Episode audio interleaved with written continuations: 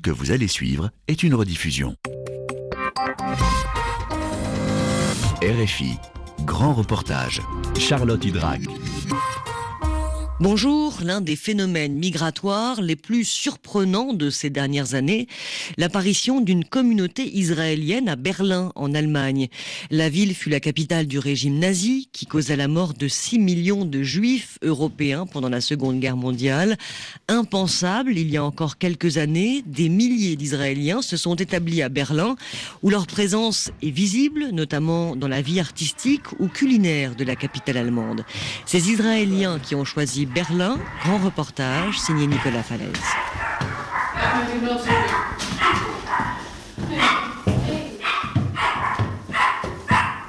Hello. Hey, shh. Thank you very much. Enjoy I'm gonna weekend. enjoy eating it. Yeah, enjoy, enjoy. Bye. bye. Chen.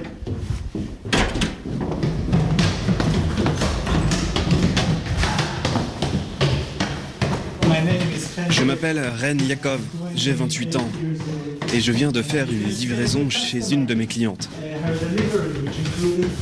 Je lui ai apporté deux pitas et un kilo de houmous fait maison. C'est une très bonne cliente, elle commande deux fois par mois. Elle est très sympa.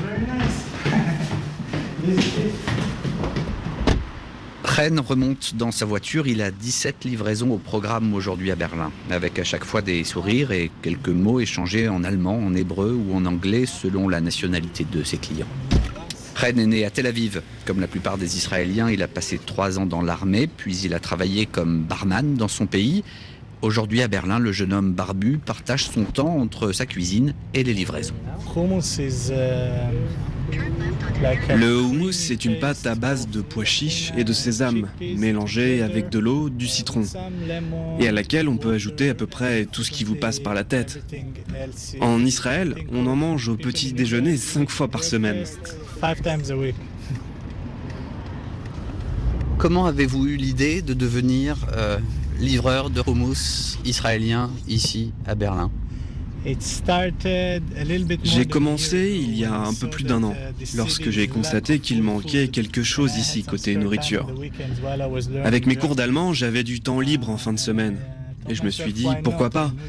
Je savais que je pouvais faire ça bien. Et puis, c'est mon plat préféré. Je suis arrivé à Berlin avec ma copine. Elle est allemande. Nous avons vécu un an en Israël. Elle n'avait plus de statut légal pour rester là-bas. Moi, j'ai aussi un passeport européen. Donc pour nous, c'était plus facile de s'installer ici. C'est ce que nous avons décidé. Comment est la vie à, Berlin pour euh, les Israéliens comme vous? Uh. Uh, Je dirais que Berlin est une ville très accueillante, très ouverte. Il y a plein d'Israéliens ici. Uh, Nous aimons Berlin parce que les gens sont ouverts. La ville est super. Beaucoup de culture, beaucoup d'opinions opinions, différentes, ce qui est vraiment très agréable. C'est une ville super internationale. Et nous, les Israéliens, nous uh, aimons voyager et essayer de nouveaux endroits. travel and try new places. 10 000, c'est l'estimation du nombre d'Israéliens qui se sont installés à Berlin ces dix dernières années. C'est peu au regard d'autres mouvements migratoires, puisque dans la même période, l'Allemagne a accueilli plus d'un million de réfugiés. Mais en Allemagne, comme en Israël, l'apparition de cette petite communauté israélienne a beaucoup fait réagir, car il y a le poids de l'histoire, le souvenir des 6 millions de juifs d'Europe tués par les nazis pendant la Seconde Guerre mondiale. Itai Novik est israélien, il vit à Berlin depuis 8 ans et régulièrement son regard se porte sur les plaques de métal incrustées dans les trottoirs de la ville. Ah. Ah oui, en voilà une. Ce qui est bien, c'est qu'elles sont uh, faites en laiton, un métal très simple, mais qui brille lorsque l'on marche dessus. shines more. So, as long as people do Donc, quand les gens les frottent comme ça avec leurs pieds, elles s'éclaircissent. uh. On peut lire? Uh, so here lived Ludwig Horn. Ici vivait. Ludwig Honung, 1894. né en He was 1884. deported Il a été déporté 1942, en so one of the last 1942, ones. donc c'est l'un des derniers, puisque 1942, c'est l'année où les derniers juifs de Berlin ont été déportés. Et il a été assassiné à Riga, mais la date n'est pas précisée. Ils n'ont pas toujours toutes les informations. C'est l'un des meilleurs rappels de la vie juive d'avant la guerre. Quand on voit ces plaques partout dans la ville, on se dit Ah ok, une famille juive habitait dans ce bâtiment.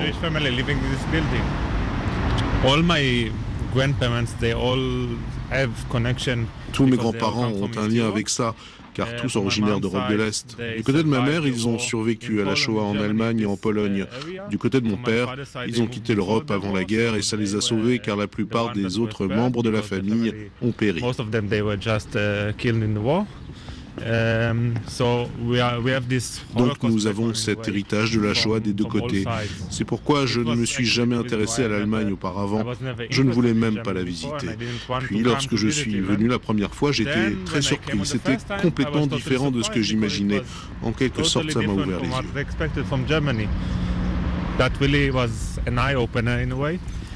Quelle a été la réaction de, votre famille, de, vos proches, lorsque vous leur avez annoncé que vous alliez euh, vivre en Allemagne? C'était un peu avant que Berlin ne devienne très à la mode en Israël. Ma mère a été un peu choquée, mais lorsqu'elle est venue la première fois, elle a été surprise aussi de trouver Berlin aussi séduisante. D'une certaine manière, j'ai eu de la chance que cela arrive après la uh, disparition de la génération de mes grands-parents. Je n'ai pas eu à affronter un conflit. Est-ce que cela aurait provoqué un conflit? Je n'ai pas eu l'occasion de le savoir.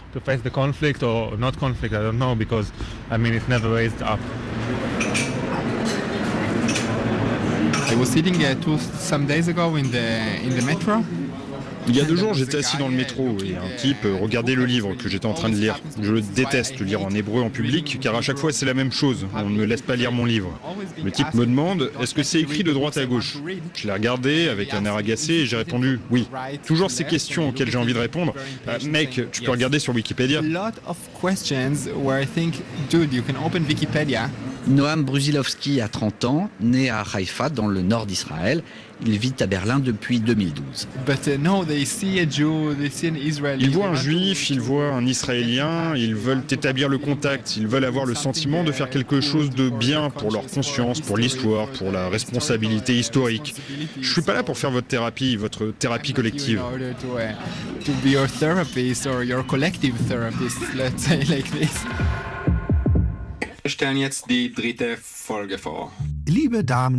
Le poids de l'histoire, ce sentiment de culpabilité, cette curiosité, cette attirance, Noam Brosilowski a décidé d'en faire une œuvre, une série de pièces radiophoniques.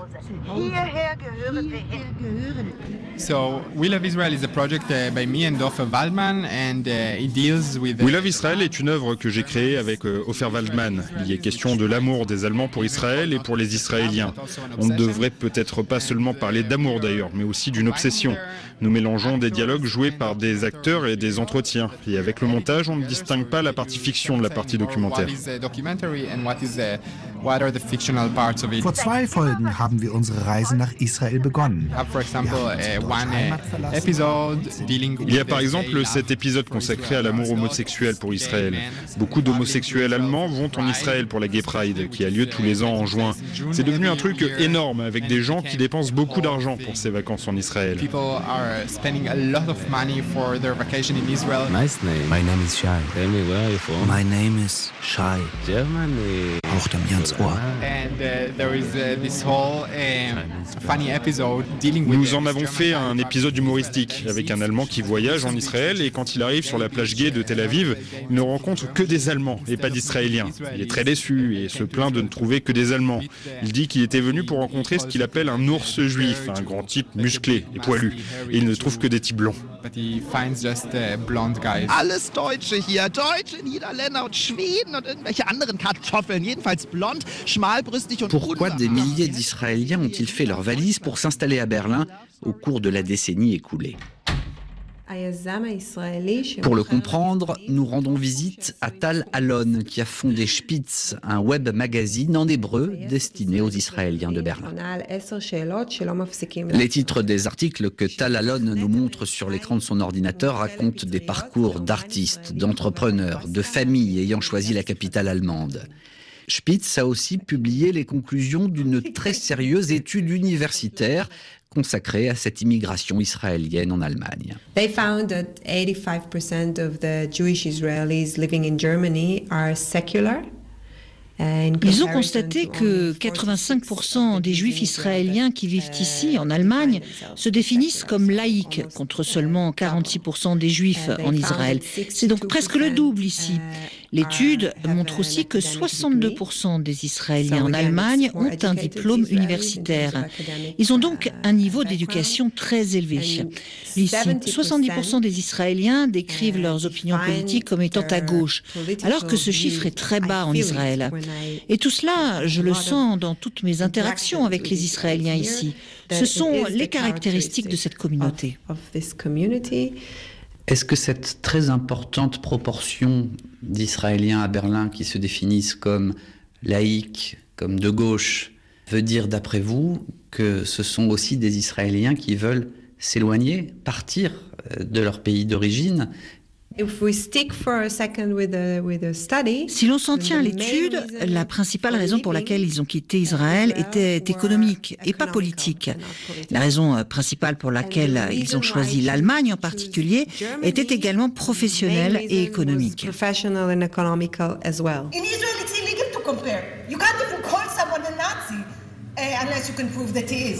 Je m'appelle Orit Narmias, je suis actrice, je suis née à Jérusalem et maintenant je vis à Berlin. The Iranian compares the Israelis to Hitler, to Nazis, and the Philippine president compares himself to Hitler.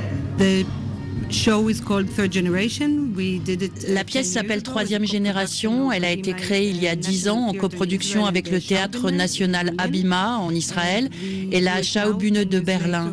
Et nous la rejouons aujourd'hui avec le Théâtre Gorky. C'est une pièce qui réunit des Juifs, des Palestiniens et des Allemands de la troisième génération sur la même scène. Ça parle des relations entre ces groupes. C'est une pièce qui a fait scandale il y a dix ans lors de sa première présentation. To Israel is to put together uh, Germans, Arabs, pour les Israéliens, rassembler des Allemands, des Arabes palestiniens et des Israéliens, c'est déjà un scandale en soi. Et le fait que nous comparons l'Holocauste avec la Nakba, l'exil des Palestiniens. Et puis nous le faisons avec humour et pour certaines personnes, ça veut dire que nous ne prenons pas ça au sérieux. Mais ça veut dire aussi qu'elles ne comprennent pas à quoi sert l'humour. Le spectacle parle d'identité, de culpabilité, du fait de devoir transporter son identité avec soi, de la perception que les gens ont de vous, du besoin de se débarrasser de son identité, du désir d'être considéré au-delà de son identité nationale. Qu'est-ce qui a changé en dix ans entre la première version de cette pièce, euh, troisième génération, et, la nouvelle euh, version qui vient d'être euh, mise sur scène?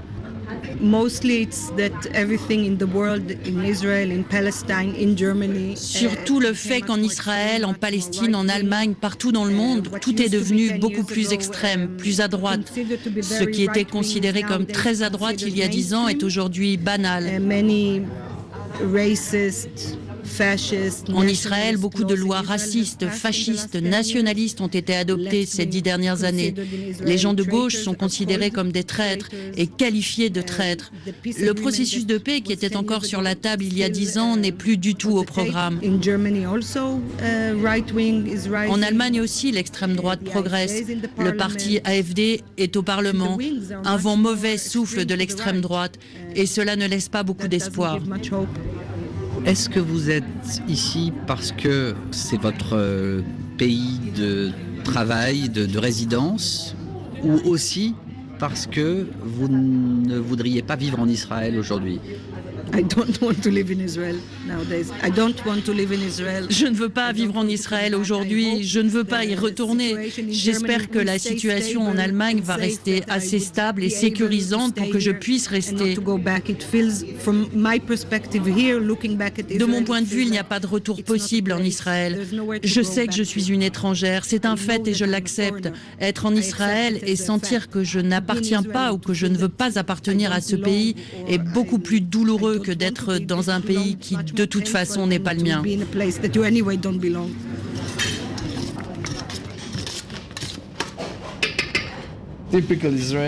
Ici, les salades israéliennes traditionnelles tomates, concombres, oignons rouges, salade de chou blanc, salade de chou rouge, taboulé, salade de champignons. Et ici, les préparations traditionnelles. Yorai Feinberg est né à Jérusalem il y a 37 ans. Après une carrière de danseur classique, il a ouvert il y a 6 ans un restaurant qui porte son nom dans le quartier de Schönberg à Berlin. Ce type est arrivé de loin, il a commencé à crier que nous attaquions et que nous tuions les Palestiniens depuis 70 ans. Très vite, il s'est mis à dériver vers l'Holocauste, demandant ce que je faisais ici, disant que je devais retourner en Israël, et c'était de pire en pire. Il disait que nous devions être emmenés dans les chambres à gaz et que nous serions tous tués, etc. Des amis à moi ont publié la uh, vidéo de cet incident sur Facebook et les commentaires étaient très antisémites. Je ne capitulerai pas devant ces gens. Ils sont une minorité, Dieu merci. J'ai aussi reçu beaucoup de soutien de la part des Allemands. C'est important de le mentionner. J'ai aussi reçu des milliers d'emails et de messages.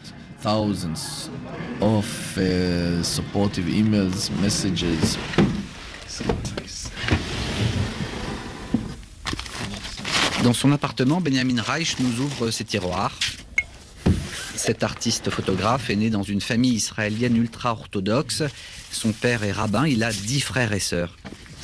Ce monde fermé, Benjamin le photographie depuis des années, en Israël comme en Allemagne, où il vit depuis 2010. Mais les œuvres récentes de Benjamin Reich font apparaître d'autres thèmes d'autres images surgies du passé.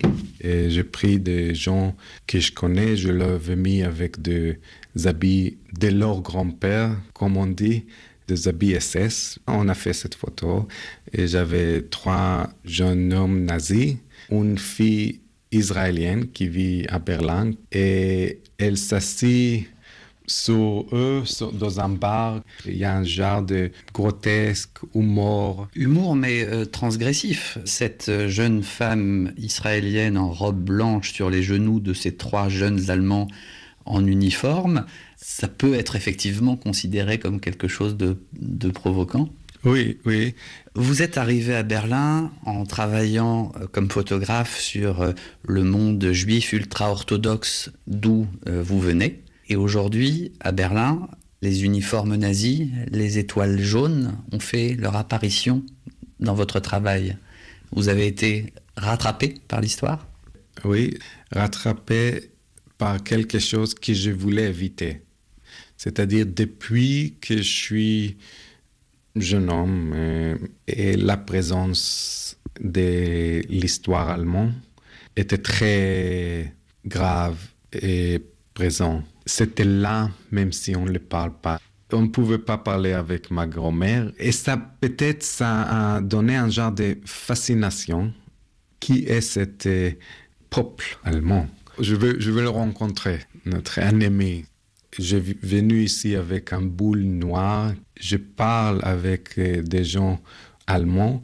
On ouvre cette boule noire et, cette parole, cette connexion, ça, c'est la lumière, je crois, qui peut illuminer cette obscurité. Je crois que ces photos, c'est ça que j'essaie de faire. À quel moment et pour quelle raison vous vous êtes dit un jour, je reste et je vis et je travaille à Berlin? Il y a de respect à ce que je fais et il y a une possibilité de faire ce que je fais l'idée que j'ai quelque chose à faire ici. Je crois que mon retour ici, c'est quelque chose que ma grand-mère pourrait jamais faire émotionnellement. Et moi, et je fais qu'est-ce qu'elle voudrait faire s'il n'y aura pas cette guerre. Je rendre à elle quelque chose, cette langue allemande, c'est l'Europe qu'elle a évoquée comme un enfant je retourne ici, j'amène mon enfance d'Israël ici, mais je suis ici et je vis qu'est-ce qu'elle devait vivre maintenant. Ces Israéliens qui ont choisi Berlin, reportage Nicolas Falaise, réalisation Pierre Chaffonjon.